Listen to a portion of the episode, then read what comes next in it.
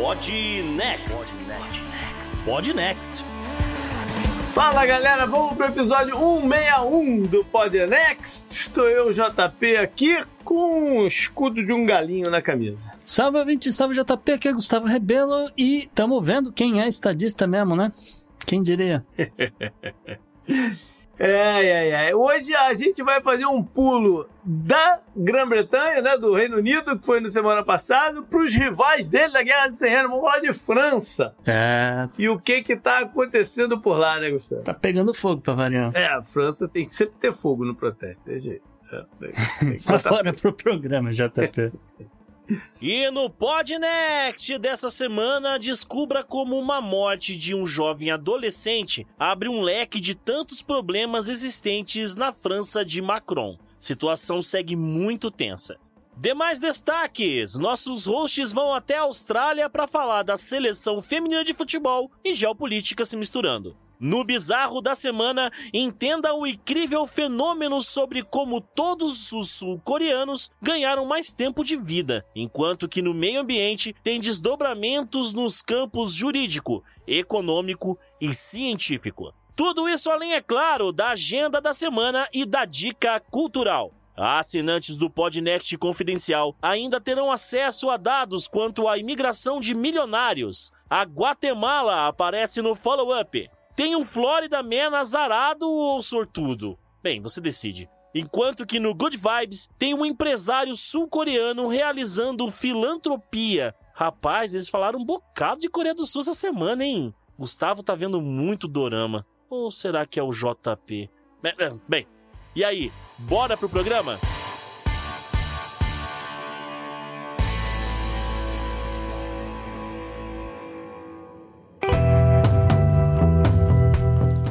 Assunto quente da semana.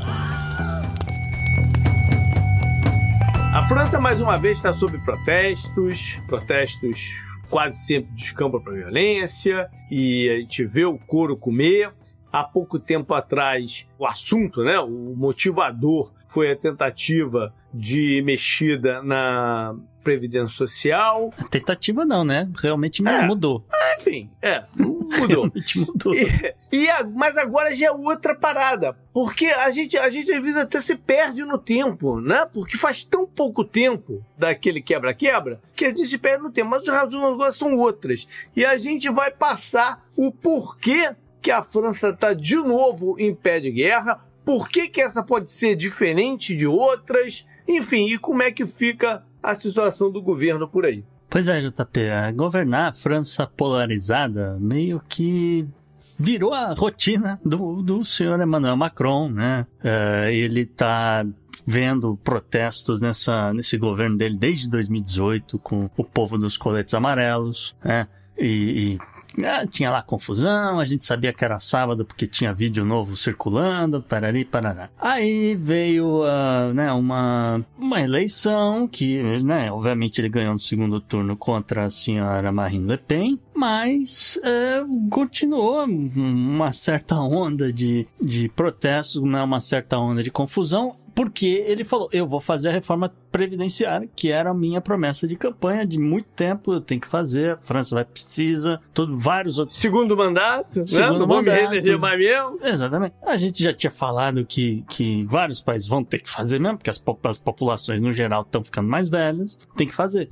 E, pô, aí, né, ele meio que forçou a barra para aprovar a reforma da Previdência, né, aquela, aquela coisa do pula a parte do legislativo, que deixou uma cacetada de gente em pé de guerra, e tome protesto, né, desde março, tá? Só que aí, Aí a gente chegou nessa época de junho e julho, né? Muita gente saindo de férias, muita gente indo para Paris, é, né? Por razões óbvias, né? Férias, turismo, né? Quem pode vai para Paris, aquela coisa. Até que um certo dia, né? Um policial suburbano resolveu parar um Mercedes amarelo. Um Mercedes amarelo tinha furado um farol vermelho, tava na, na pista que é reservada para ônibus. Duas infrações graves, eu vou atrás desse, né, desse carro, vou parar. O carro parou. É, no vídeo, para quem viu, ele há uma conversa, né, com o motorista, só que é uma conversa com o motorista com uma, uma arma já apontada para a cabeça do, do motorista. E o motorista era um garoto de É, 17 é, são, é importante são, são dois policiais que abordam a janela do carro. Correto. É, não é um só, não, são dois. Isso, porque é, é, isso é padrão é, francesa, Uhum. é, sempre, é sempre dois policiais. E ah, você tem um garoto de 17 anos dirigindo, né? Um, um Nahel Merzouk, ele que é de origem argelina, ah, mas também tinha um pezinho, na verdade, no Maghreb, que é aquela área disputada entre Argélia e Marrocos, aquela coisa. Uhum. E aí ah, um policial ficava ameaçando o garoto, falava, ah, eu quero ver seu documento, eu quero ver tal, tal coisa, eu quero entender por que, que você não parou no, no farol vermelho quando viu a gente, né? Uma confusão, não sei o quê. E um outro policial dizendo, atira nele, atira nele, atira nele. E o garoto falando, desliga o carro, né? Quer ver um não sei o que, não sei o que, não sei o que. Numa dessas, o policial, ele empurra o garoto com a arma, o garoto, no susto,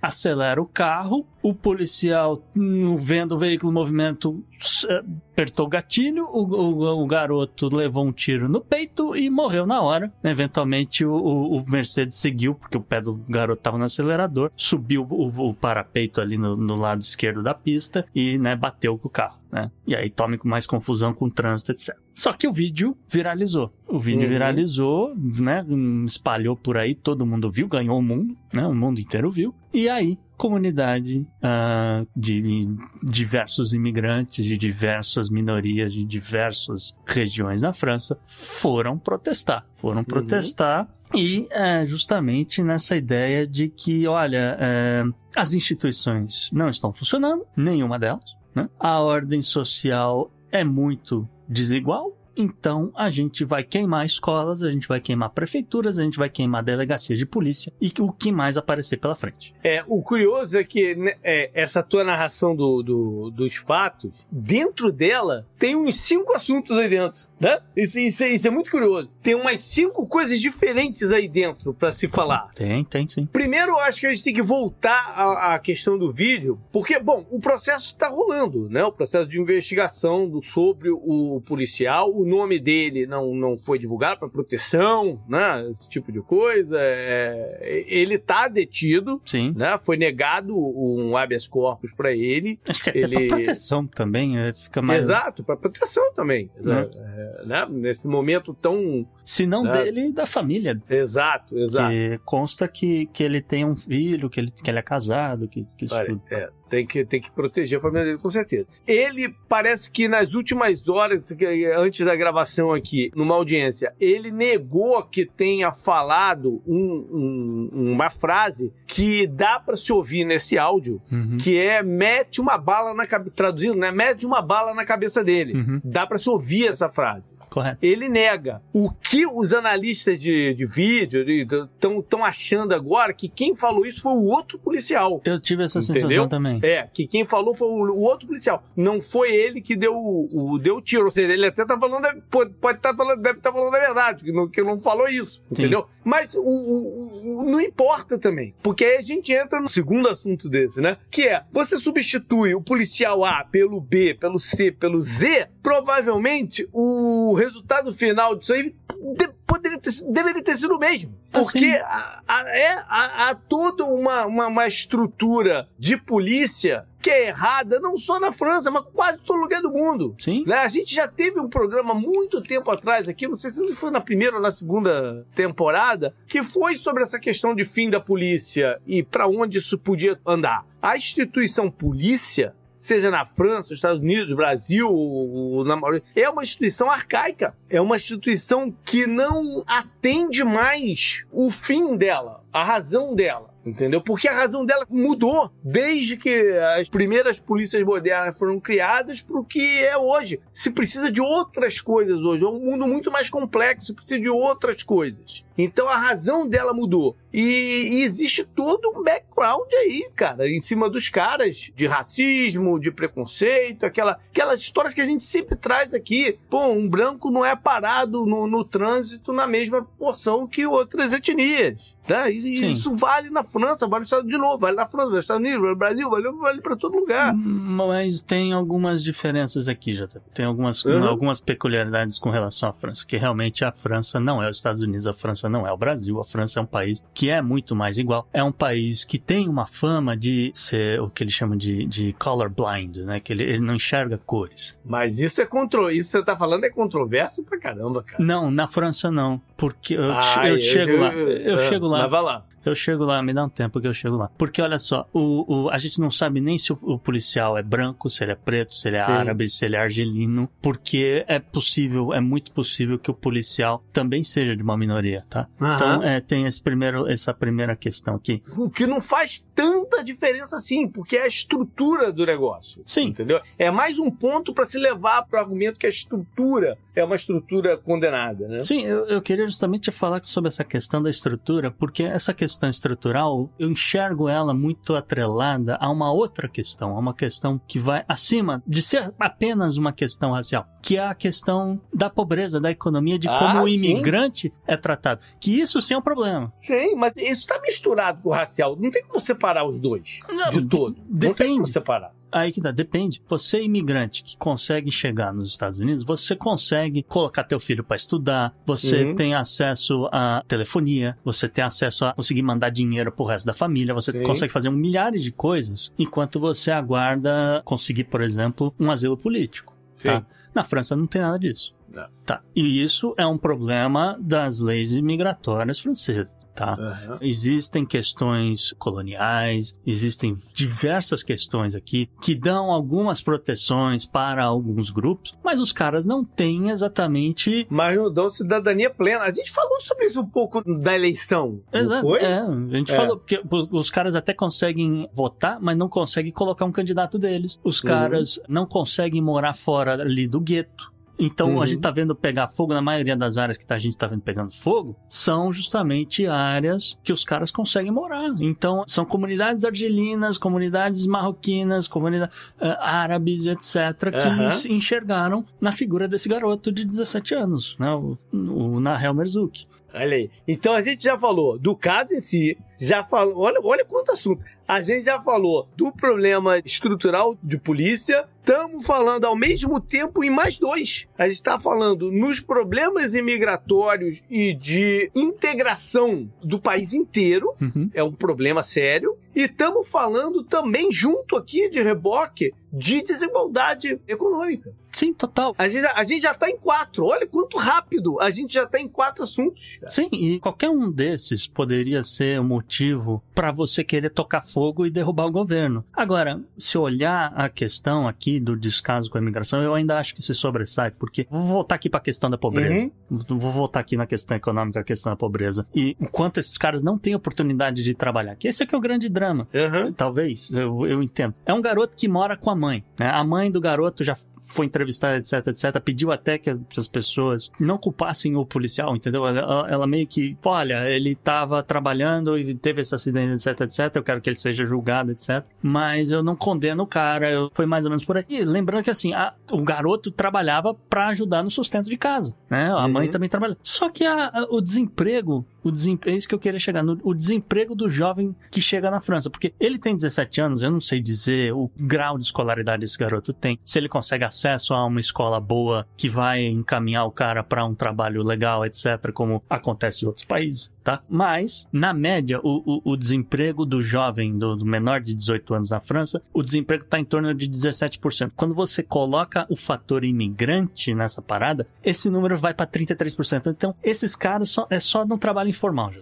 tá? É, é, ma- ma- mas não deve estar muito diferente. Eu, eu, meu chute é que está em linha com a maioria dos outros países da Europa. Com o da Europa, sim. Eu ia dizer, Não? com relação aos Estados Unidos, por exemplo, não. O desemprego. Não, dos Estados Unidos não. O, Mas a, a, mesmo da Japão, Europa outros provavelmente deve estar em linha com Espanha, Alemanha, Alemanha também, não sei, Alemanha também, Itália. A Itália a gente já trouxe esse número, se eu, não me engano, da Itália também, do desemprego do jovem. Sim. Então, eu acho que ele deve estar em linha. Sim, na- em termos de Europa, sim. Em termos do resto do mundo, não, não exatamente. Em termos de OCDE, não exatamente. né? E assim por diante. Então, en- enfim, então tem, tem esse componente da pobreza. Então você tem um jovem é, que claramente é imigrante, que, né, por, por N motivos a gente não sabe, acabou cometendo algumas infrações de trânsito, e até aí aconteceu a o pior. Né? Agora, vamos olhar por que, que aconteceu o pior. Vamos focar no que, que deu na telha do policial para fazer aquilo. Que é o seguinte: é uma lei de 2017 tá? Existe uma lei de 2017 que é central aqui nessa questão e que ampliou,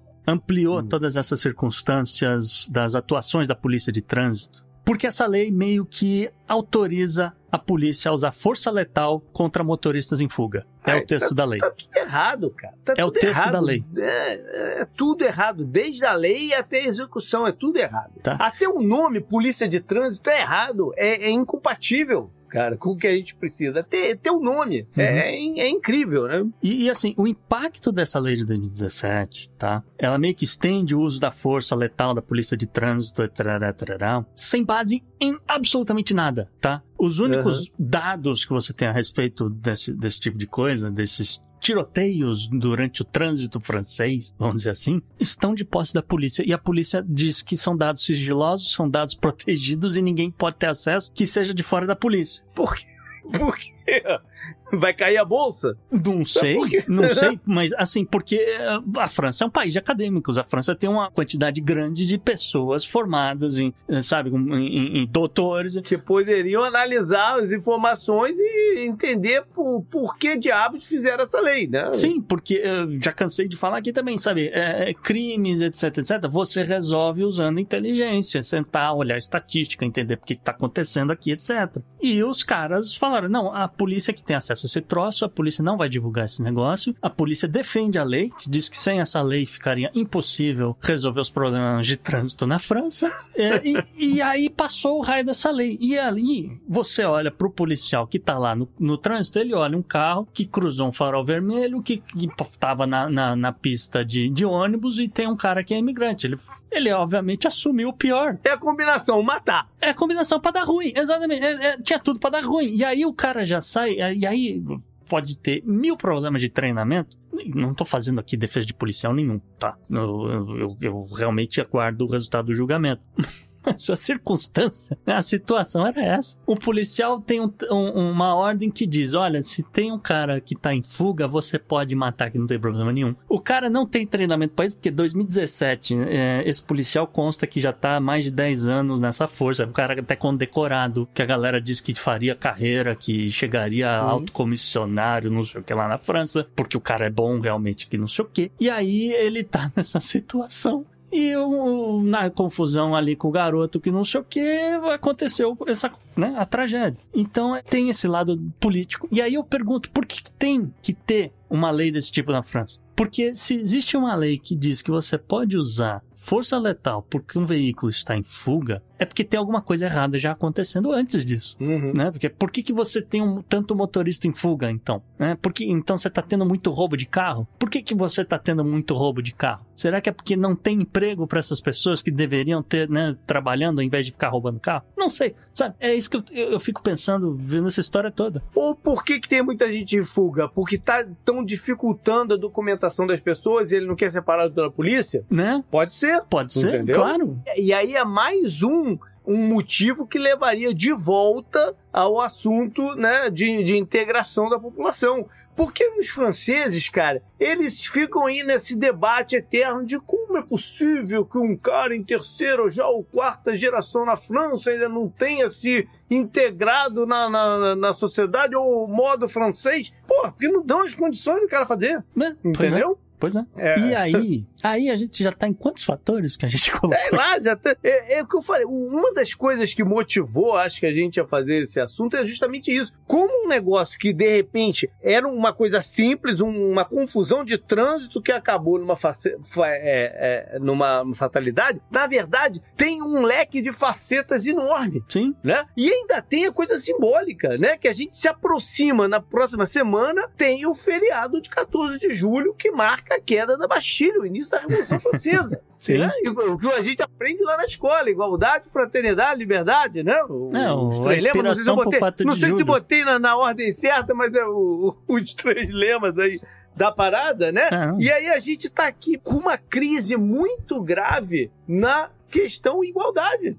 Igualdade de direitos, igualdade de visão sobre a pessoa e igualdade econômica. Sim. sim. Né? Lembrando que a Revolução Francesa ela é uma grande ruptura social, ruptura de vida, de como viver. Sim. Esses momentos de grandes rupturas na história da humanidade sempre acontecem em instantes de alta desigualdade econômica. Sim. Então, atrelado, você, você tem a Revolução Francesa, talvez seja o, o, o maior delas, tem a Revolução Russa também, é um momento de quebra de desigualdade que chega ao pico e a gente está se aproximando num momento desse. A gente não está muito longe de um momento de, de, de, ruptura como esse. Seria até inacreditável que acontecesse na França também. Que, na verdade, a França é protagonista de um outro momento de ruptura que não é tão falado, mas é, é tão sério quanto esses dois, que, que é a Revolução no Haiti. Ele é um movimento de ruptura social inacreditável. Eu, eu gostaria muito de fazer o um programa sobre o Haiti, mas a gente não, não consegue nunca encaixar ele na parada.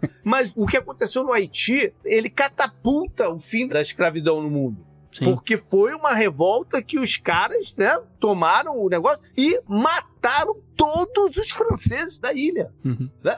Ela é uma ruptura do, da parada também. E aí causa medo nos demais que aceleram o processo. Fala, pô, não vai dar para manter isso por muito tempo. Uhum. Né? Então, ele é um momento de ruptura e a França é protagonista de dois né, desse, desse momento. E incrível que isso esteja acontecendo ne, é, nesse ponto e, e, e, o que, que ele pode ter com consequências futuras. Né? Não, e soma-se a isso, como eu falei, toda essa questão econômica aí que já vem de um tempo. Existe um componente econômico né, agravando essa história toda, porque o custo de vida subiu, né? O custo Também. de vida subiu pós-pandemia, o custo de vida sobe pós-Ucrânia. Assim, os caras começam a divulgar um, um, dado daqui, um dado dali. Cara, eu não acredito em nada que tá saindo, eu só acredito assim quando vem uma entidade mais independente de fora do bloco europeu e o cara faz uma análise de produção industrial, uma análise do que tá sendo exportado no que não tá sendo, e você vê o quanto que é um pepino para a Europa esse negócio da Ucrânia, sabe? E inflação, a mesma coisa. Ah, porque não, não senti, estava aqui na, fazendo não sei o que lá, não sei aonde, na Europa, e eu não senti essa inflação toda que as pessoas estão. Tem inflação pra caceta, assim. E,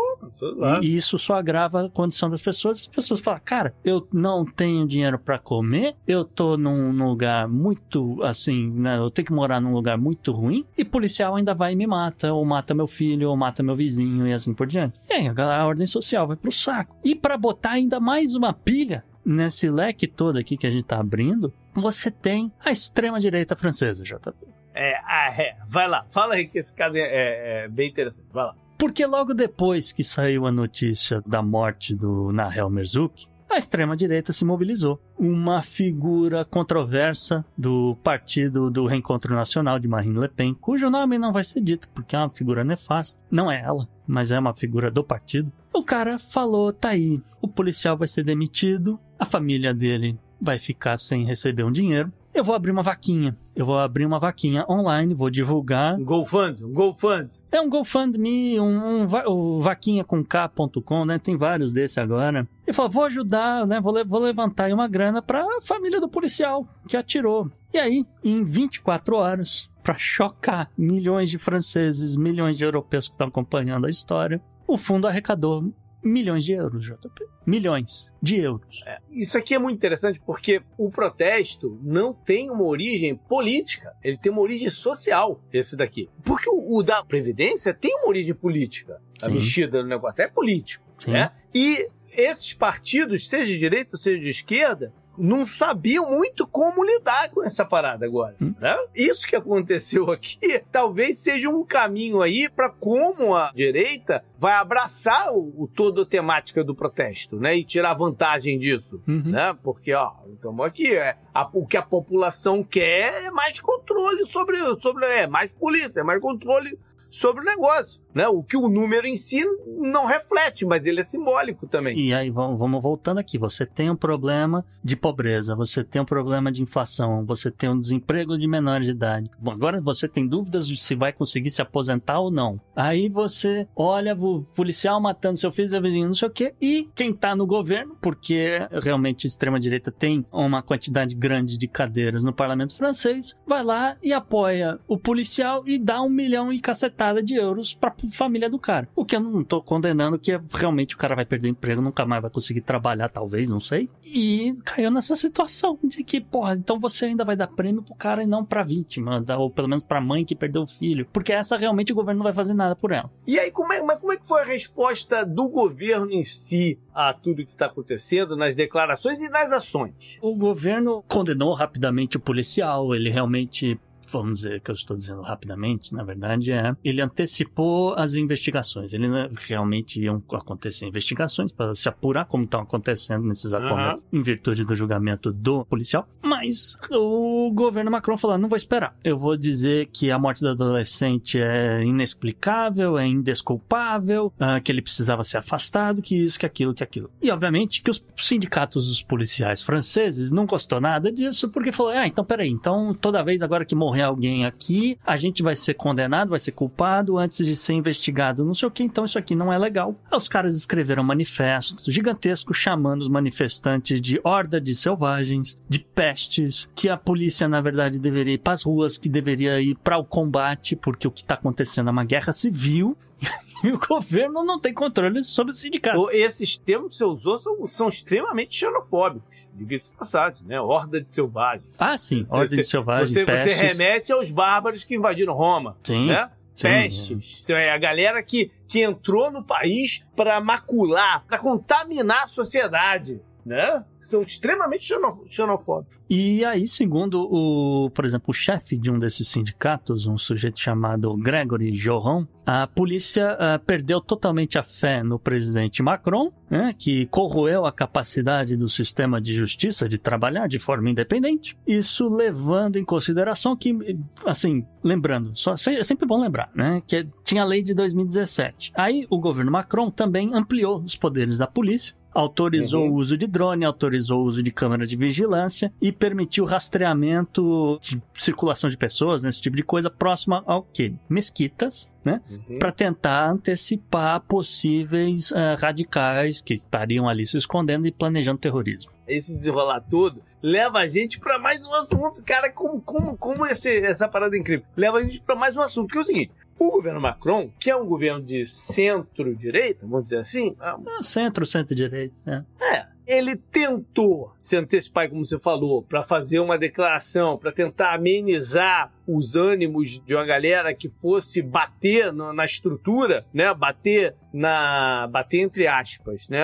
Mas criticar as estruturas, criticar a forma de vida e tal, não sei o quê, mais, mais para um lado esquerdo, não ameniza essa galera, porque fica um pouco só no discurso, porque na prática é a polícia dando mais cacetada em cima dos caras da, a, à noite, né? E rastreando. E passa a tomar porrada também da direita, que fala, tá vendo? O cara aí quer ser condescendente com não sei o quê. É então soft. a gente vive, é, a gente vive um momento que é muito difícil de governar não só a França, como qualquer lugar do mundo. Por quê? Porque a galera de centro, os países que conseguem eleger alguém de centro nesse momento, nesse mundo polarizado, quase sempre ele é uma alternativa, né?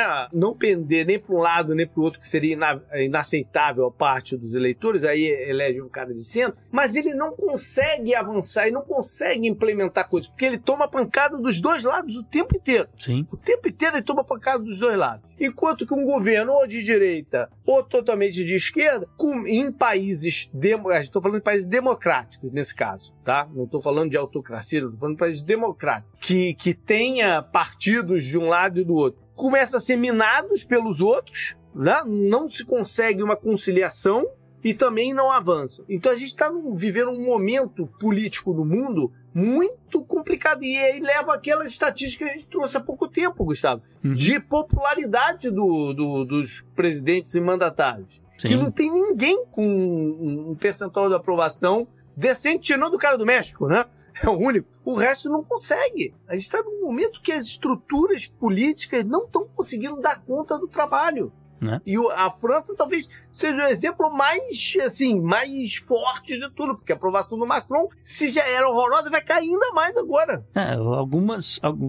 falar de aprovação do Macron, né? Algumas pesquisas colocam ele com números ali em torno de 30%, outras pesquisas mais tradicionais colocam o número dele em volta ali de 25%. Mas nessa muvuca toda ainda não saiu nenhum número novo. Eu tô até aguardando aí a completar mais uns dois ou três dias para saber é, como, pra onde vai. Mas va- provavelmente vai cair abaixo de 20%. Pois é. Como assim, tranquilamente. Mais um outro assunto que isso gerou, Gustavo. Sabe o que foi? Ele veio a público falar das mídias sociais e do, dos videogames. né? Aquela maluquice de novo do assunto do, do, do videogame na conversa. Foram feitos alguns ajustes de acesso a mídias sociais. Ou, ou só anunciaram que faria? Agora eu fiquei na dúvida. Então, são várias coisas aqui. Na verdade, a primeira coisa, assim, que o Macron viu que o negócio já estava seis dias de confusão, já não sabia muito bem o que fazer. Primeira coisa que ele fez foi falar em, em multar os pais dos adolescentes que estavam indo para os protestos, porque isso realmente foi divulgado, que olha, olhando aqui quem está comunicando que está indo no protesto pelas redes sociais, quem está indo de fato, aparecendo de fato, são adolescentes, né? Então os caras estimam que a média de idade de quem está fazendo os protestos manifestantes seja em torno de 17 anos. E aí o Macron falou: "Ah, eu vou multar ou eventualmente prender os pais dos adolescentes que forem para as ruas". O que é um discurso que a extrema direita estava falando antes dessa confusão, ou Olha logo no começo dessa confusão, que era o artigo, acho que 207-7 do Código Penal, alguma coisa assim, que o cara invocou, um dos, dos líderes do, do Reencontro Nacional invocou, que basicamente diz que ah, o- você, se o seu filho não né, é um marginal, a culpa é sua, então você pode ser preso. Então, a partir do momento que você liberar, prender uma cacetada de pais e avós, imigrantes ou responsáveis, e botar essa galera na cadeia, você vai olhar e vai falar: cadê o documento que, que você pode morar na Uhum. França? E aí você pega essa galera toda, coloca num barco e manda de volta pra África. É isso que, o- que o- a extrema-direita queria dizer quando falou esse negócio. O Macron não pensou quando ele falou. Sem contar o precedente, né? Se você prende o cara por isso, você pode, prender, pode fazer uma monitoração de mídias sociais e prender também o pai do cara. O cara fez só uma posição que não era, que não agradava, não sei Sim. o quê. Você abre, né? Você abre um leque aí de. de... E aí começa um, um tipo de limpeza étnica, se você É. for pensar. Ah, esse foi o primeiro, primeiro fator. O segundo foi que nessa coisa de regulamentar mídias sociais, é um projeto do Macron que ainda não foi votado, etc. Mas ele falou em bloquear, pelo menos temporariamente, para reduzir a comunicação desses, desses adolescentes, porque obviamente né, usam ah, o Zap, o Snapchat, Uhum. TikTok e assim por ah, diante Organização. Aham. para se organizar e também para fazer os vídeos, né? Que a gente, a gente viu muito vídeo de muito prédio em chamas, né? Escolas, como a gente falou, escolas, prefeituras, etc. E a galera vai lá e filma e coloca no TikTok. E aí ganha um monte de view. E aí Uhum. mais uma, uma galera em outra cidade vai ver esse negócio e vai falar: tá aí, tá acontecendo um negócio, eu vou fazer também. Então é, tem um pouco isso de encorajar e sem, sem dados nenhum. Esse é que é o detalhe. O Macron não tem dados nenhum para dizer qual rede social, por quê e assim por diante. Falou: Sabe o que, que ele tem? Ele tem o medo. É. Ele tem o medo de uma primavera árabe, de alguma coisa assim. Entendeu? Que também começa nas mídias sociais, na, na, na- na parada toda. E, e aí, aqui, no, no final das contas, os únicos números, né, as poucas coisas que a gente sabe, é que tem 99, pelo menos 99 prefeituras até o momento de, de gravação que foram atacadas ou pegaram fogo. Macron se reuniu com 220 prefeitos de diversas cidades, aí meio que ver que quanto policial tinha que mandar pra onde, etc, pra tentar apaziguar a coisa. E 3.354 pessoas presas, e aí também você tira a média de idade dessas adolescentes, etc. De novo, 17 anos tem sido aí essa média recorrente. O fato, assim, JP, é que o Macron começou agora o segundo mandato dele. Ele tem pelo menos mais quatro anos É. como presidente, né, em teoria, nessa luta, vamos dizer assim, para se manter no poder. E aí, vários outros desafios que não só esse, que ele, ele ainda tem que fazer, que justamente tinha ali na, na pauta uma questão de reforma de imigração, etc. E aí, justamente, você tem uma parte da população que está descrente, de novo, descrente nas instituições, e quais instituições? Todas. Né? Todas de escolas a prefeituras e delegacias, etc. E o Macron não tem essa margem de manobra, de, de Uhum. né? Ele já tem um parlamento que está rachado, ele não é maioria, ele depende de alguns votos da direita, alguns votos da esquerda aqui e ali. Ele, uma hora, fala um discurso de extrema direita, né? Abraça os caras da extrema direita, outra hora abraça a extrema esquerda. Então é, é- é- fica num- numa coisa no meio do caminho. Ele já não tinha vida fácil e aí tá esse- com esse fardo gigantesco nas costas, né? Você falou o negócio de prefeitura atacada e tal, não sei o que. Eu lembrei do, do- de um parada que eu li, aí tinha um depoimento de um tiozinho francês, né? Falando, mas como? Será que esse povo que tá fazendo isso não vê que estão destruindo o que é deles também? Né? Cara, que é, é a frase totalmente distópica. Você vê a, né, a- a falta de entendimento das pessoas. Porque o- é óbvio que a galera que tá tacando fogo na prefeitura não enxerga aquilo como é deles. É. Porque há essa, essa quebra, de, né, há essa desintegração da- da- das comunidades. Entendeu? Uhum. Eles não enxergam aquilo como deles. Mas o cara acha que ele tem que enxergar. Uhum. Então é, é, é incrível. E aí nessa muvuca toda, né, JP, que você tá falando, ah, não enxerga o que é deles, não enxerga o que é deles. Na Champs-Élysées, a galera tá lá trabalhando, tentando enfeitar uma parte da cidade, né, a parte mais nobre de Paris, aquela coisa. Por conta do, do- do- das comemorações da queda da Bastilha que você citou, né? Então estão É. lá colocando cadeiras e barreiras, etc., pra multidão que viaja pra França só pra ver esse troço. Vai ter desfile militar, né? É, E com todas as honrarias, inclusive porque o Narendra Modi foi convidado e, e ainda não desmarcou, né? Ainda não, não cancelou essa viagem para assistir essa comemoração do 14 de julho. Então, você sabe sim que vai ter desfile militar e, e o Diaba 4 lá no centro de Paris. E provavelmente vai ter um monte de protesto na rua do lado. É, não, isso se, não, se, se a galera não conseguir entrar no meio aqui desse negócio. E aí, lembrando que, lembrando que, ano que vem você tem Olimpíadas em Paris, Cara. você ainda tem até as Olimpíadas uma cacetada de, de, de eventos acontecendo na França, né? Provavelmente um monte de obra que ainda está acontecendo para viabilizar a Olimpíada, que sabe-se lá se vão ser paradas ou não, ou se vão ser né, atrapalhadas ou não. Ainda tem essa. Que acaba sendo também uma, uma forma dessa galera trabalhar, né? É, porque quem é que está trabalhando na- nas obras? Exatamente quem é que está trabalhando nas obras. né? Então Né? você, você já fica meio assim e fala, hum, putz, e agora? E aí, enfim, de qualquer forma, os organizadores, as autoridades prometem que os jogos vão acontecer, que vão ser seguros, que não vai ter problema nenhum, que até lá vai, vai apagar esse fogo todo. Agora, de novo, a gente tá É. desde 2018 nessa muvuca toda. Não, e vale lembrar que quando tava rolando os protestos lá da, da Parada da Previdência, é, eu tinha uma pessoa que eu conheci que tava lá em Paris naquele, naquele dia, naquele, naquele momento. Tem na greve de lixeiro, aquela É, coisa. e que ela falou que tava rolando isso tudo, mas os cafés, as paradas estavam todos lotados. Ok, as duas coisas correm juntas. Podem coexistir. O turismo e o né, que, a, que a França precisa tanto também, e é tão Sim. famosa por, e, e a questão de, de vida a vida. Mas essa daqui não é, não é tão simples quanto aquela. Exato. Aqui- essa daqui afeta. Porque uma boa parte do- da confusão da Previdência era greve. Então, eram os lixeiros pararam de recolher lixo. Aí começa a juntar rato, começa, né? Aí, não, até bate no, no, em quem tá de greve ali e tal, mas fica naquela, né? Tem, é, tem um carro queimado aqui ali. Setorizado, Setorizado né? pra cacete. Mas aqui a ga- é, é literalmente bairros em volta de Paris em chamas e mais, dos, mais uma cacetada de cidades em volta. É, e, e regiões que são importantes, que são é, visadas pelo turismo. Marseille, é, é Toulouse, é, é Bordeaux, Lyon, todos esses lugares. Como é que você vai ficar tirando, tirando selfie de monumento e de não sei o que pau comendo atrás? Né? É. E aí, JP, teve gente que também falou: vou tirar onda.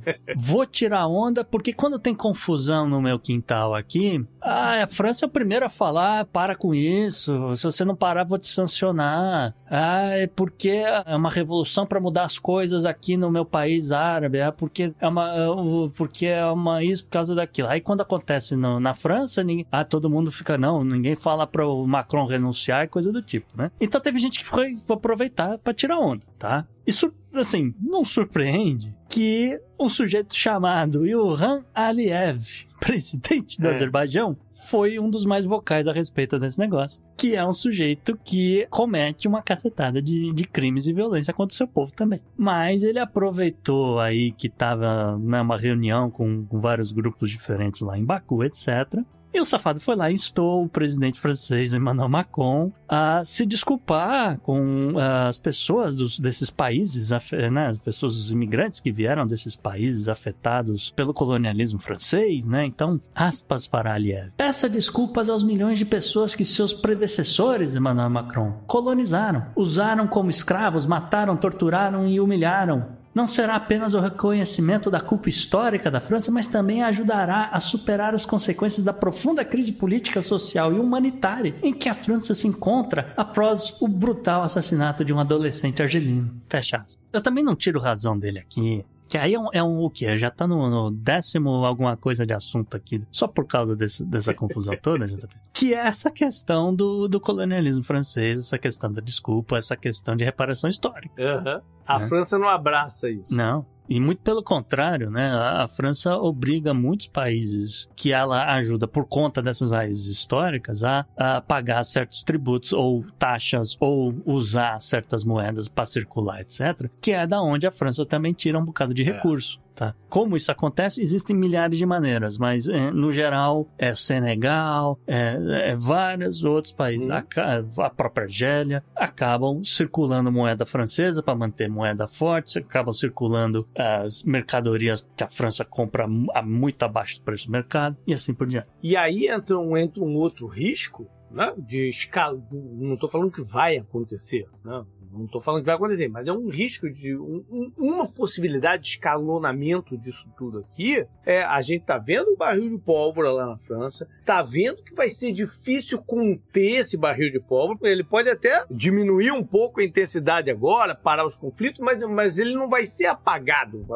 o- o pavio um possível escalonamento é, de repente, retaliação em franceses que ainda moram nesses lugares. É. Entendeu? Pode acontecer. A gente É. pode ver um escalonamento desse. Então, é um assunto muito delicado. E, Gustavo, sabe uma coisa muito interessante? Não é só a queda da Bastilha que vai fazer aniversário essa semana, Hum. né? no dia 14. Hum. Tem um outro aniversário aqui. No dia 12 de julho, vai fazer 25 anos que a França meteu um 3 a 0 no Brasil na final de Copa do Mundo, com dois gols de Zinedine Zidane, Que é argelino. que é argelino, num time que era altamente eclético assim de descendentes. Tinha o Zidane, tinha os franceses lá, né? O Deschamps, Uhum. que até era técnico agora, Petit e tal, não sei o quê. Mas tinha Thuram, tinha Desailly, tinha Carambin, Lizarrazu, né? Diorkaeff, Yuri Diorkaeff na frente. Era um time extremamente diversificado. Uhum. Isso foi celebrado na época, até.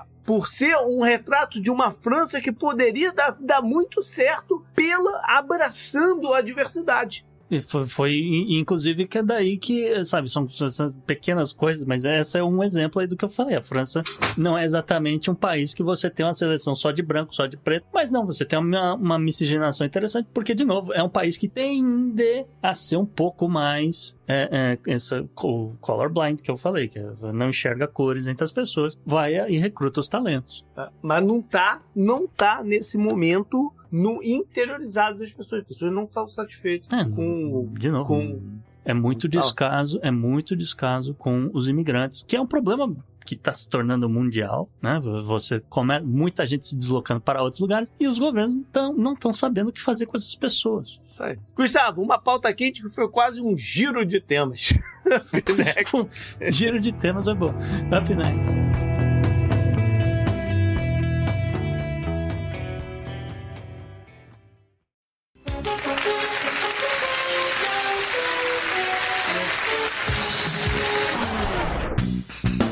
Lá, personagem da semana não é um personagem, nenhuma personagem, mas né, uma agremiação. JP, a personagem, ou os personagens, ou as personagens, acho que fica até melhor, são as meninas da Seleção Brasileira de Futebol Feminino. Aí. elas chegaram na Austrália já causando, tá? Né, a Copa de. é, né, o Mundial de Futebol Feminino vai começar agora lá na Austrália. Só que o avião, o avião que levou as jogadoras né, até o país da Oceania, continha, vamos dizer assim, mensagem de apoio a mulheres no Irã.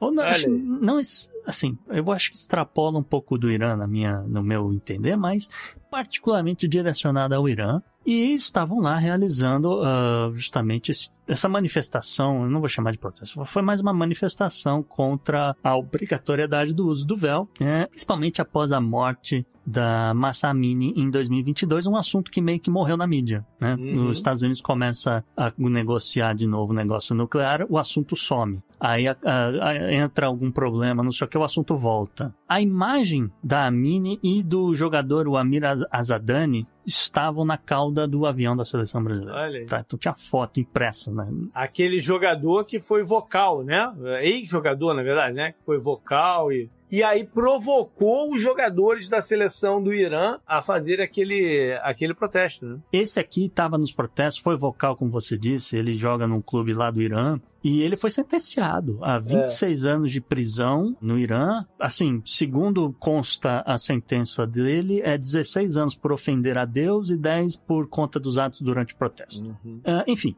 não estou aqui para falar do caso do sujeito, nem da mina. A gente está aqui para falar da seleção brasileira Sim. que colocou frases em inglês. Se botasse em árabe ou persa, aí seria uma cacetada ainda maior, mas tudo bem. As frases diziam o seguinte, né? Traduzindo do inglês, né? Nenhuma mulher deve ser forçada a cobrir a cabeça e nenhum homem deve ser é, enforcado por isso. Enfim.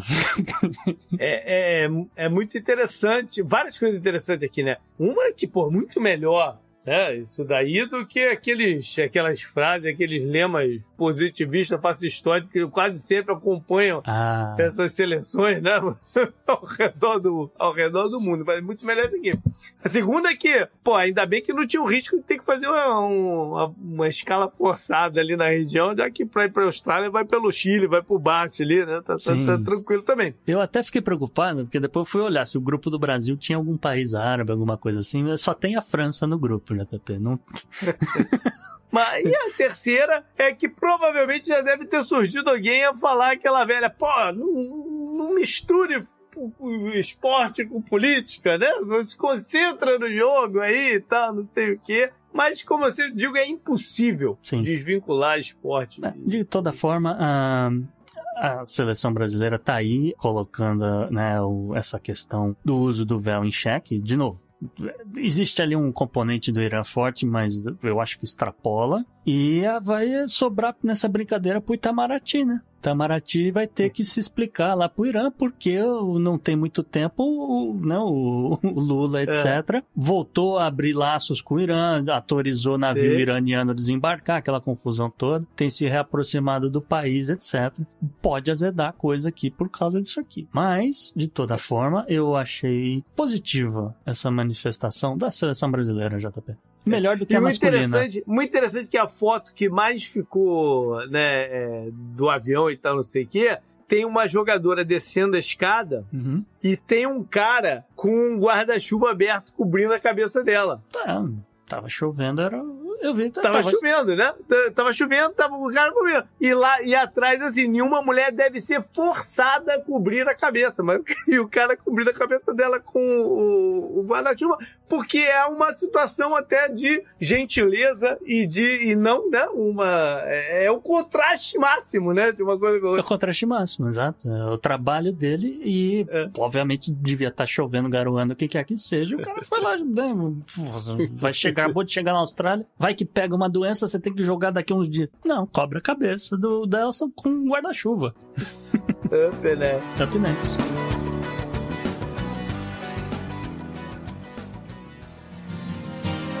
Não tenho mais a cara que eu tinha.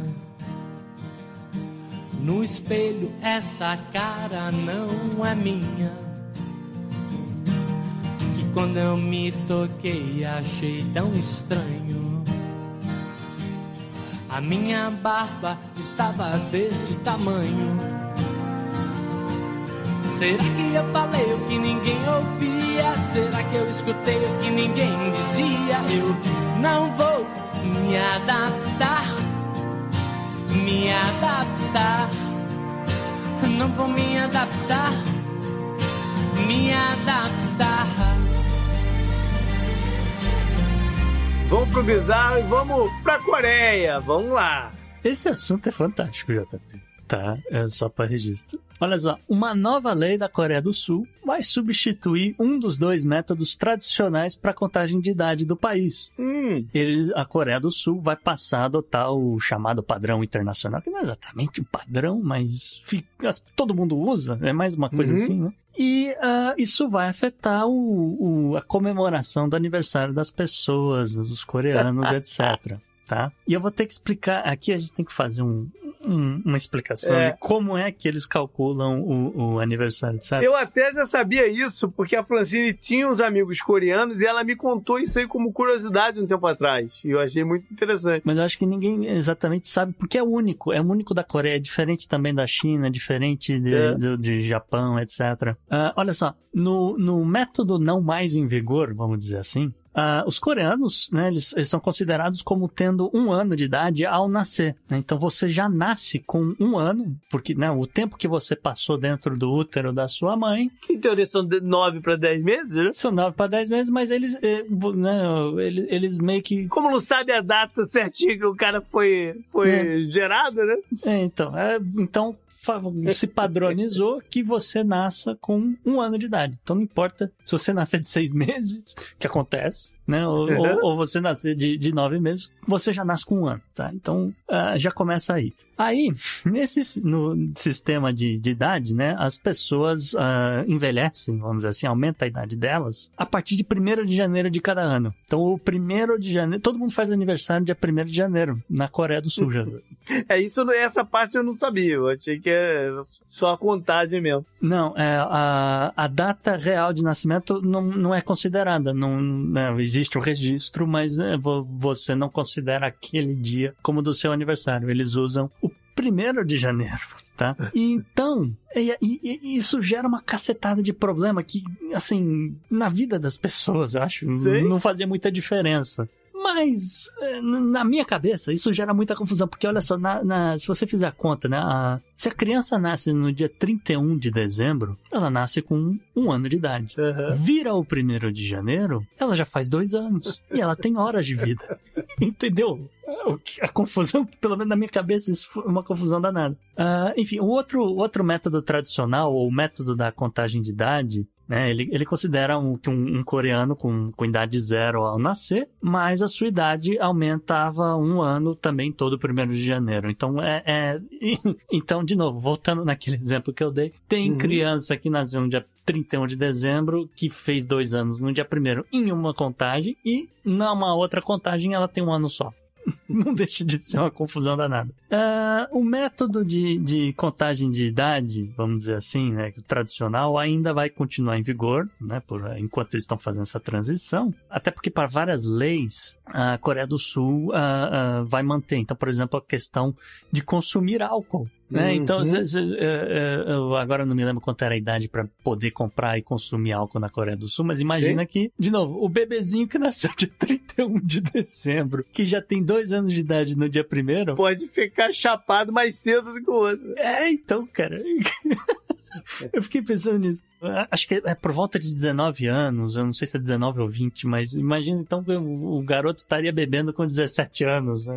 É. Na verdade, enfim. Coisas de Coreia do Sul, não tô julgando. Mas sabe, sabe o que você tá falando aí? E eu, eu tava pensando no outro aspecto aqui dessa, dessa conversa, que me, me deu um estalo aqui agora. A gente tá, tá caminhando, né, em passos não tão rápidos, mas em passos para um mundo mais de fato mais global. E aí a gente vê essas peculiaridades culturais sendo colocadas de lado por uma hegemonização de costumes, práticas, leis e tal. Isso, isso, isso é um processo. Isso é um processo. Pode Sim. demorar ainda por centenas de anos para a gente ter um, mundo de, de, de fato global. Mas essa- essas culturas locais, daqui a pouco ninguém vai lembrar que isso existia Ah, sim. entendeu? E elas vão sendo colocadas de, de lado. Uhum. uma a uma, né? E a, não. gente, e a gente padronizando o modo de vida. Isso tem um lado muito interessante, mas tem um outro lado também que tu fica meio assim, caraca, né? Uhum. É, é- é o jeito que os caras faziam, pô, no o negócio, né? Mas Uhum. que provavelmente um dos fatores que ajudou a mudar é que devia estar causando um monte de problema internacional. Pessoas que é, migravam, por Sim. exemplo. Qual é a idade da pessoa? O que está no documento? Com- até competições esportivas, que, que às É vezes isso que tem idade muito você pode jogar ou não pode nessa categoria aí? É, né? é gato. né? É, né? É um monte, é um monte de coisa, né? É. Que aqui nesse mundo que a gente tem, tem tanta interseção das pessoas de um lado e do outro, vão criando conflito, então elas vão sendo deixadas de lado. E aí eu vou te fazer uma pergunta, Gustavo. Uhum. Se você tivesse que apostar numa casa lá de apostas britânica, Hum. o que, que você acha que acaba primeiro? Ou que muda primeiro? Os ingleses passarem a dirigir o carro do lado esquerdo ou os americanos a- passarem a utilizar os- o, sistema métrico para fazer a- a- as paradas? Deixar de mão essa, essa. Ele não usa também, mas deixar de mão essa palhaçada de pé, mão, dedo, língua, bunda que eles usam aí para medir os negócios. Ah, eu acho que a Inglaterra roda antes dos Estados Unidos.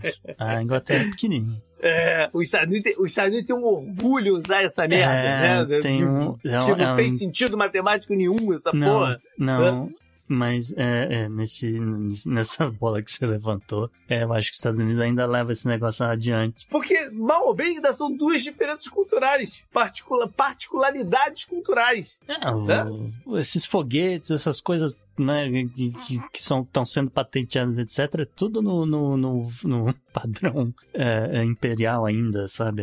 Então, é, acho que acredito que deve ter até uma menção à conversão ali, alguma coisa, mas eu tenho certeza que aparece lá, ah, o foguete tem que ter tantos pés de altura para ali para. É, olha só, para concluir aqui, JP, é, no briefing do ministro de legislação do governo, eu, eu achei curioso o título, mas seria a, a, a grosso modo como o ministro da cidadania no Brasil, né? Uh, um sujeito chamado Lee Won-kyu, ele disse o seguinte, é, esperamos que disputas legais, reclamações e confusão social causadas ah, sobre como calcular as idades sejam bastante reduzidas, apesar de que a gente sabe que vai acontecer, né? É isso que ele quis. né? Uma pesquisa do governo realizada em setembro de 2022 revelou que 86% dos sul-coreanos disseram que usar o sistema internacional de idade na sua vida cotidiana e sem qualquer tipo de problema, então a- aprovariam aí essa nova lei, etc. Porque eu vou combinar que dar presente pros outros, todo mundo, no dia 1 de janeiro, deve ser também uma coisa muito cara.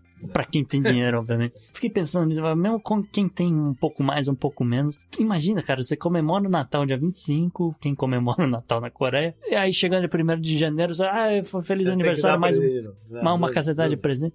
Enfim, é, então tem, tem isso aí também. Fica essa curiosidade, então tá aí, coreanos rejuvenescendo na base da caneta, JP. Up next.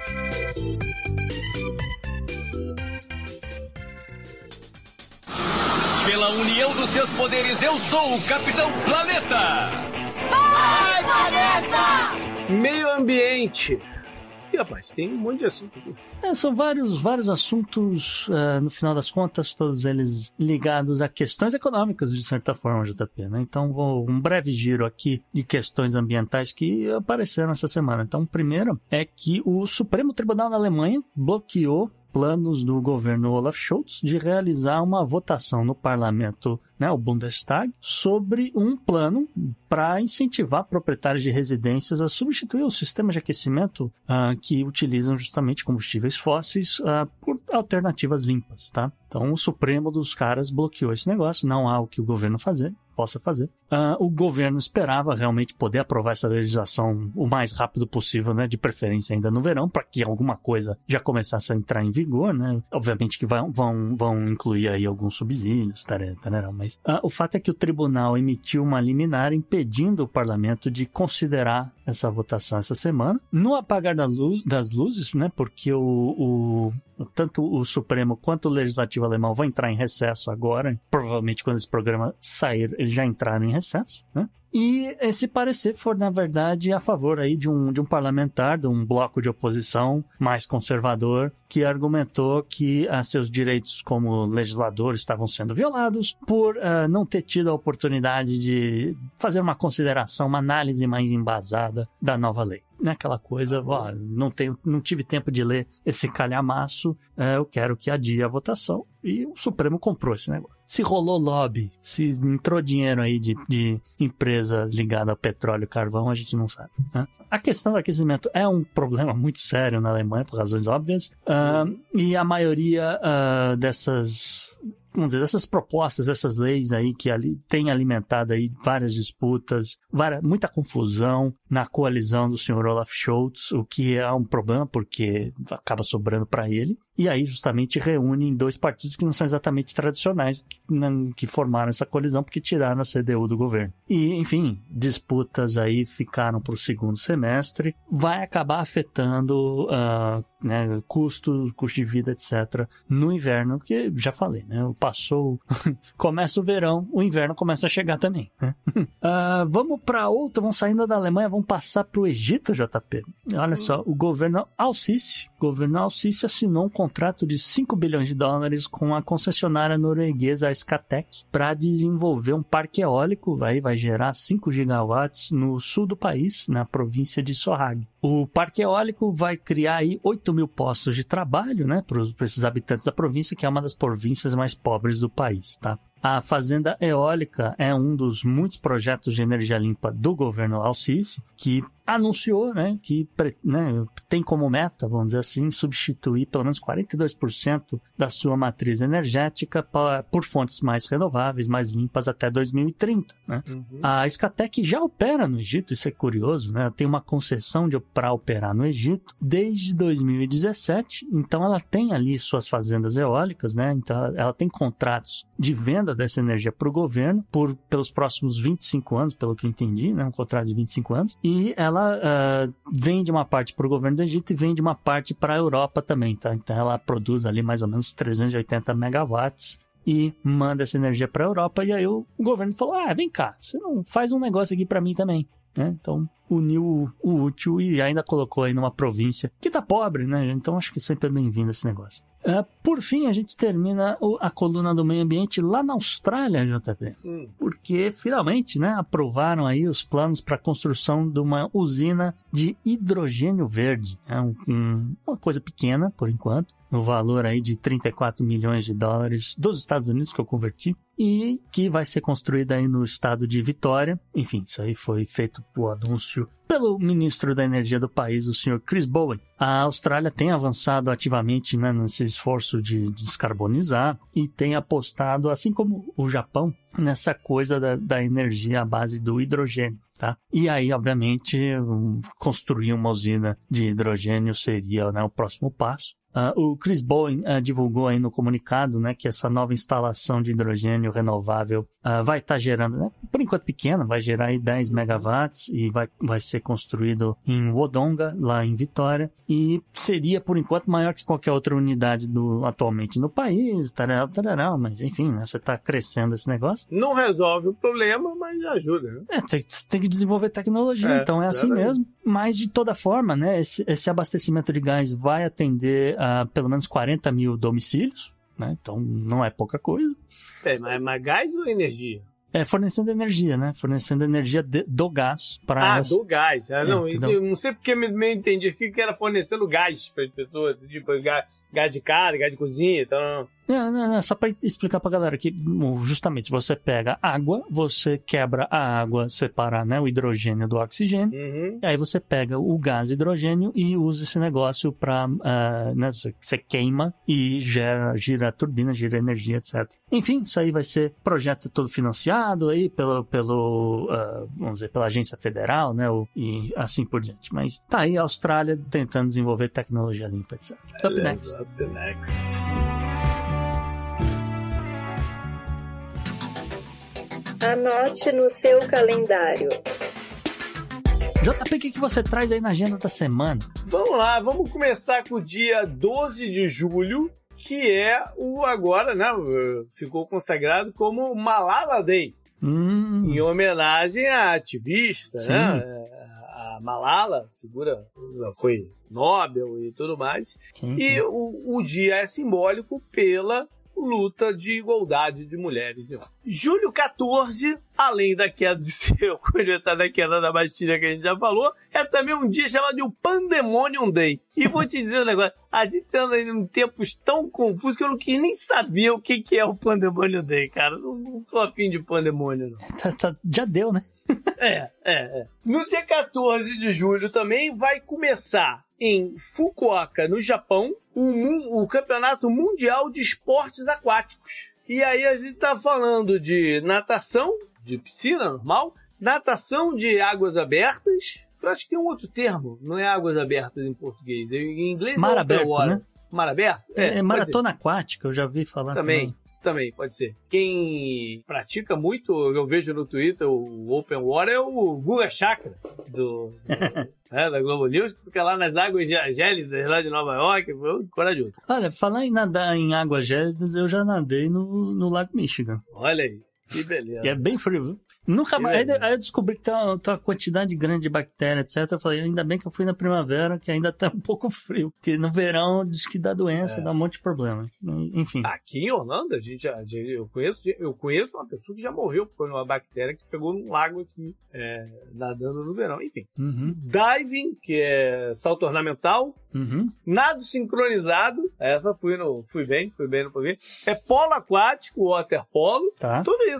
Tudo isso vai rolar no intervalo de 16 dias. Waterpolo, né? O polo aquático era também do, do Sr. Guga Chakra. Isso aí, Olha aí. eu lembro dele, eu, eu lembro de ter visto ele jogando muito polo aquático. É. Tá nessas coincidências da vida. Isso aí. Então, olho lá no Japão. Eu acho, eu acho muito, eu gosto, por exemplo, em Olimpíada e tal, uma das coisas que eu mais gosto é ver a parte de natação. Eu acho muito, muito bacana. Eleição. A gente tem no dia 9, na verdade, né, um pouquinho antes do, do, do programa sair, mas vale. É no Uzbequistão. Eleição para presidente. E aí, Gustavo? Hum. O atual presidente, Hum. que é o senhor. Eu não sei falar o nome dele, cara. Mas é Shav, Shav, Shavrav Mirzio Yozu, sei lá, alguma coisa assim. Ele, ele só é candidato à reeleição porque passaram um re- num referendo ainda esse ano. É, foi feito um referendo que aprovou ele a possibilidade dele ser candidato. Porque ele assumiu em 2016 Hum. como interino, porque o atual presidente, o presidente da época tinha morrido. Ele assume como interino, então, e dois anos depois, ele é eleito. Ele ganha a eleição seguinte. Ou seja, havia uma dúvida se ele poderia ou não estar nessa, porque tem aquela parada dos dois mandatos, entendeu? Uhum. Então tinha uma dúvida e o referendo sacramentou que ele pode ser o, o candidato. Antes disso, ele foi primeiro-ministro de 2003 a 2016. Ou seja, o cara tá no controle, vou botar um controle aqui, mas no controle do país desde 2003. De, primeiro como primeiro-ministro, depois como presidente. Eu te pergunto, qual você acha que é a chance de alguém da oposição ganhar essa eleição? Cara, eu, na verdade, eu vou ficar decepcionado se o amigo aí, que você não gosta de pronunciar o nome, não tiver 80% de, de, dos votos. 80 é um bom número pra ele, então? É, pra ele, é, sei, é que, assim, 110% hoje em dia pega mal. Tá certo. Vamos lá para a parte histórica, então. Julho 10, 1991, foi quando Boris Yeltsin é, assumiu como o primeiro presidente da Rússia. Lembrando que, é, num outro momento, numa outra agenda, eu trouxe quando o Mikhail Gorbachev foi, é, assumiu como primeiro presidente da, primeiro e único, né, da União Soviética. Hum. Mas aquilo foi muito rapidinho. E aí entra aqui o Boris Yeltsin como presidente da Rússia. Ele que tinha se desvinculado do Partido Comunista mais ou menos um ano antes. E, e ganha as eleições e tal. Vai passar por esse momento de abertura, né? Econômica, política, social também, por que não? Que vai, de certa forma, ser um, um forno para o surgimento futuro do, do Putin como um contrário, né? Havia uma, houve uma visão de muito afrouxamento, o Putin vem como uma resposta de arroxo as políticas e tal, nesse ciclo, mas um ciclo que está se, se estendendo, né, com o Putin. Mas. Uhum. Julho 11, 1960, é publicado aqui nos Estados Unidos um livro, pô, que é fundamental da, da, da cultura americana, né? Que é To Kill a Mockingbird, Ah, que no Brasil é, foi traduzido como O Sol é para Todos. isso. Olha aí, que bonito. E sabe qual é a tradução dele em português de, em Portugal? Ah, eu- não, mas tô interessado. Não, mas eu, eu preciso saber. Por favor, não matem a cotovia. Muito bom. Maravilhoso. É literal, né? É literal. Sim. A do Brasil, ela é mais focada no, no, no entendimento do que é o livro, porque talvez o título não fizesse muito sentido. né? Ah, é. O livro é escrito por Harper Lee Uhum. e que é um marco de também a gente está vivendo aqui um 1960, né? A década dos direitos civis serem, né, ganharem força e tal. E é um livro que de- denuncia racismo, denuncia injustiça social, é, a visão de uma criança que, que nasce no Alabama e, mesmo sendo branco, consegue perceber esse problema na, na sociedade americana. O filme é bom também, viu? O filme, só pra lembrar, o Gregory Peck. É, Uhum. também tem um, é, foi filmado, é, é, é bem antigo, né? Mas é, é- é Sim. É, julho 12, então, para fechar, 1933, aqui nos Estados Unidos também, pela primeira vez entra oficializado, né, a nível federal, o salário mínimo.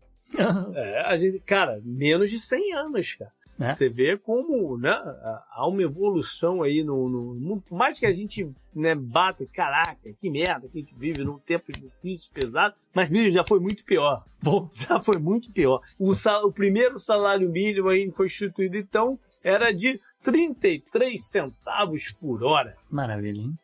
Up next. Não, não. Ah, não? Breaking News, JP. 382 votos a favor e 118 contra e três abstenções do PSOL, É. é aprovado em primeiro turno o texto base da reforma tributária. Na votação aí que estava rolando enquanto a gente está aqui gravando, pelo menos 20 deputados do PL votaram a favor da mudança, contrariando aí um sujeito que hoje em dia não pode nem se eleger para síndico. Ele perdeu os direitos políticos dele. E, enfim, tá aí aprovado o texto. A gente ainda vai ter que falar mais a fundo, talvez, Sim. dessa reforma, porque, na minha opinião, é um, é um divisor de águas, pelo que ela simplifica. Pelo que ela ah, dá de, de transparência a alguns tributos, ah, particularmente essa reforma não é a grande reforma tributária que o Brasil ainda precisa, mas ela resolve uma questão importante que é a tributação de consumo. Tá? Uhum. Tributação de consumo é uma confusão E eu acho que foi muito interessante a construção, a costura política dela também, para ela passar. Foi muito interessante também. É, e, enfim, é, fica aí esse registro então aqui do Breaking News. É um dia histórico. Eu acho que isso aqui vai dar muito certo no Brasil. Vai ter aí um período de transição. Vai levar uns oito anos até se resolver esse negócio, pelo menos. Mas, ah, Mas é um passo. é um passo importante aí. A gente fala mais disso outro dia, JP. Legal. Up next. Up next.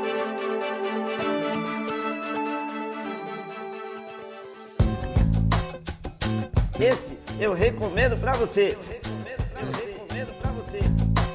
Vamos lá então, Gustavo. Manda aí pra galera a sua dica cultural da semana. JP, a dica cultural dessa semana é um livro, um livro que está bem cotado. Eu li, eu gostei, ah, chamado oh, Caminhando pela Linha Azul, nem direita nem esquerda. Apenas policiais contando suas verdadeiras histórias. O livro escrito por James Patterson. O livro é escrito em primeira pessoa porque basicamente ele ah, entrevistou muita gente. São várias histórias curtas, são várias pessoas em vários níveis, né, vamos dizer, do sistema policial dos Estados Unidos. Então, tem cara, por exemplo, lá da SWAT contando uma história, tem cara ah, lá do Departamento de Polícia em Nova York contando uma outra história, homens, mulheres, brancos, pretos, ah, enfim, é, é, é, é muita gente, é um livro bem, assim, tem história, tem, tem muita história que é porrada na sua cara tá? Tem muita, muita porrada ali que você fala, cara, não, não acredito que isso estava acontecendo e isso não virou notícia depois. E tem algumas histórias que você mais ou menos imaginava que ia acontecer. Ah, não é uma apologia à violência do policial. Né? É mais essa coisa do depoimento de quem tá lá trabalhando e tem que cumprir ordem, e tem que cumprir lei, e tem que cumprir isso, tem que cumprir aquilo. São vários assuntos diversos, são várias visões di- diversas. É um livro que está sendo muito elogiado até por quem é, acredita no fim da polícia, tá? Só pra isso. Legal. Que, os caras falam, eu não, não fazia ideia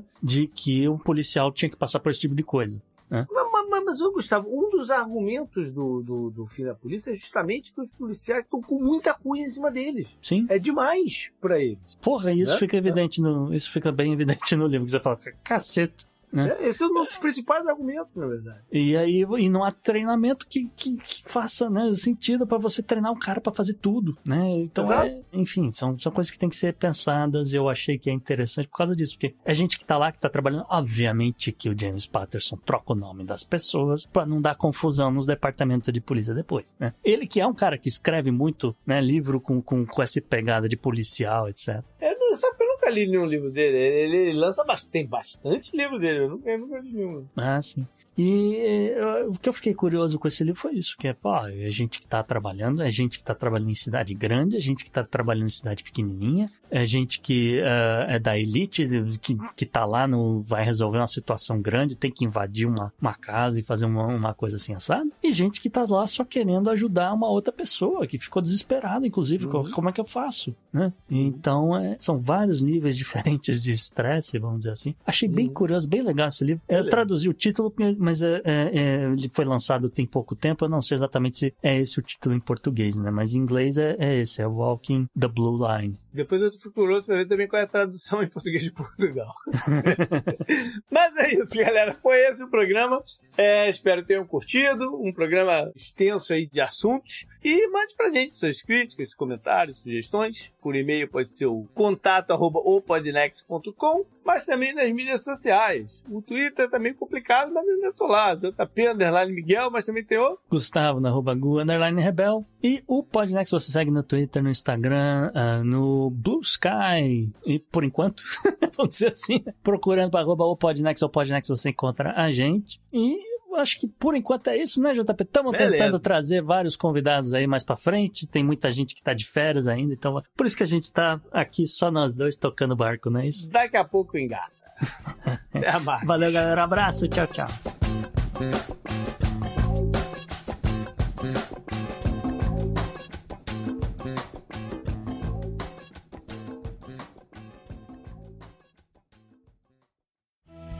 Este episódio foi editado por Atelas, soluções em áudio para podcasts.